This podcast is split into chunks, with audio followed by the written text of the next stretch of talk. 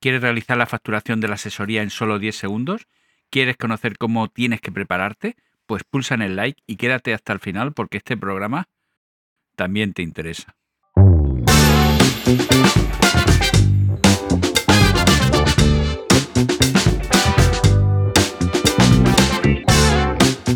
Bienvenida a Diario Asesor, el podcast para asesorías. Yo soy Paco Pacheco y este es un podcast sobre tecnología, productividad y todo lo relacionado con tu asesoría o despacho profesional.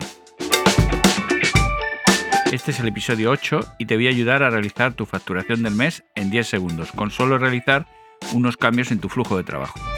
No solo podrás facturar en un instante, sino que podrás delegar a personas de tu equipo. Antes salitel.com, programas, servicios y herramientas de productividad especializadas en asesorías y despachos profesionales. Hoy quiero destacarte la aplicación de expedientes que te permite automatizar y simplificar la facturación del despacho. Puedes programar las cuotas que te apetezca, crear expedientes para separar los temas económicos, gestionar las provisiones de fondos y suplidos generar las facturas y remesas y por supuesto realizar la contabilización de todo ello tanto en nuestra contabilidad como en la de nuestros clientes. Y ahora sí, vamos a ver el tema de hoy, que en definitiva se trata de aumentar la productividad a la hora de realizar la facturación del despacho. Me encuentro a menudo con cuello de botella en el momento de facturar. Por un lado, el deseo de la gerencia de que la facturación pase por sus manos. Y en ese momento es cuando recopila la información de los diferentes departamentos para conocer los servicios que se han prestado para incorporarlos en la facturación. Esta forma de trabajar es muy poco eficiente, se pierde mucho tiempo y se producen errores, con la consiguiente pérdida de facturación.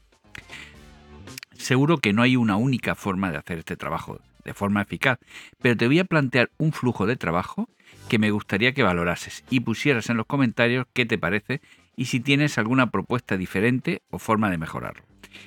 Para realizar la facturación eficaz seguiremos el siguiente flujo de trabajo.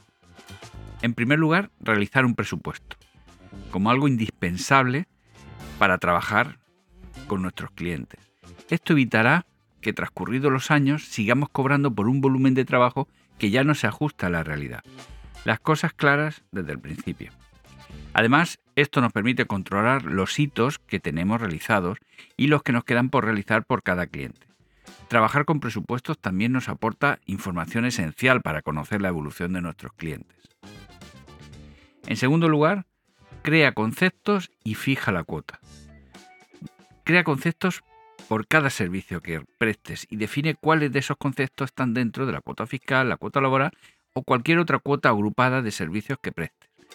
Esto permite que el sistema facture aparte y automáticamente cualquier servicio que no esté incluido en la cuota que paga tu cliente asigna la cuota que tiene que pagar periódicamente tu cliente. Y aquí hago un hincapié porque no siempre tiene que, ser las cuotas mensuales. Como dije en el episodio 3, que te dejo enlazado en, la nota del programa, es muy conveniente realizar servicios anuales para evitar sobrecargar la cuota mensual, que es la que se utiliza habitualmente para comparar eh, los servicios que estamos prestando con los de la competencia. Tercer punto, anota los servicios prestados a diario. Abre un expediente por cada cliente e imputa todos los trabajos que se realizan.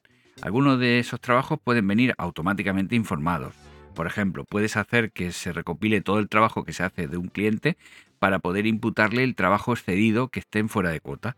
Es decir, si hacemos, por ejemplo, más asientos de los presupuestados, automáticamente se facturará el exceso del que venga incluido en la cuota fiscal. Todo eso se puede automatizar para no tener que calcular el trabajo realizado a cada cliente. Cuarto paso, ejecuta el proceso de facturación.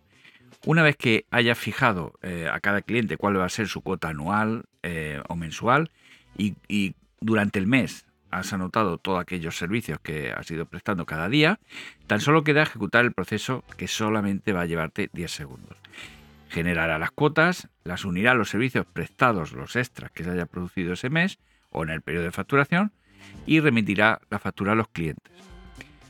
Y eso es todo. La clave está en no dejar para el momento de la facturación trabajo alguno. Prepararse todos los días, anotar todos los, eh, todos los eh, trabajos que se hacen y eh, el proceso de facturación será un paso más y no acumular trabajo para ese momento. Y ahora quedarían dos pasos adicionales. Por un lado, las remesas, ya tenemos todo facturado, solo queda enviar la remesa al banco para que para ello solamente generaremos el fichero SEPA que enviaremos al banco para su cobro.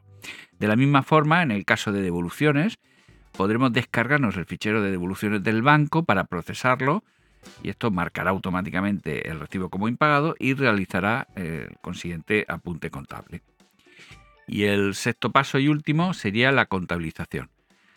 Eh, esto será automático y tanto en nuestra contabilidad, por un lado, en las facturas que hemos emitido, las remesas, los impagados, etcétera, y en la contabilidad de nuestro cliente, pues se generarán automáticamente facturas recibidas, que serán las nuestras, las del despacho, pero como facturas recibidas en todas las contabilidades de nuestros clientes. A modo de resumen, prepárate cada día para la facturación y cuando llegue ese momento lo tendrás todo finalizado y cuenta o utiliza las herramientas adecuadas. En la nota del episodio te pondré unos enlaces interesantes. Con todo ello, podrás hacer el proceso de facturación en solo 10 segundos. Bueno, y llegamos ya al final del programa de hoy, no sin antes animarte a que dejes tu comentario y valoraciones de 5 estrellas en tu programa de podcast, darle like y suscribirte y sobre todo pedirte que lo compartas en redes sociales porque eso ayudará a seguir creando contenido interesante. Me puedes encontrar en Twitter, Telegram y YouTube como salitel o en el formulario contacto de salitel.com. Te agradezco que llegaras hasta el final y nos escuchamos en el siguiente episodio.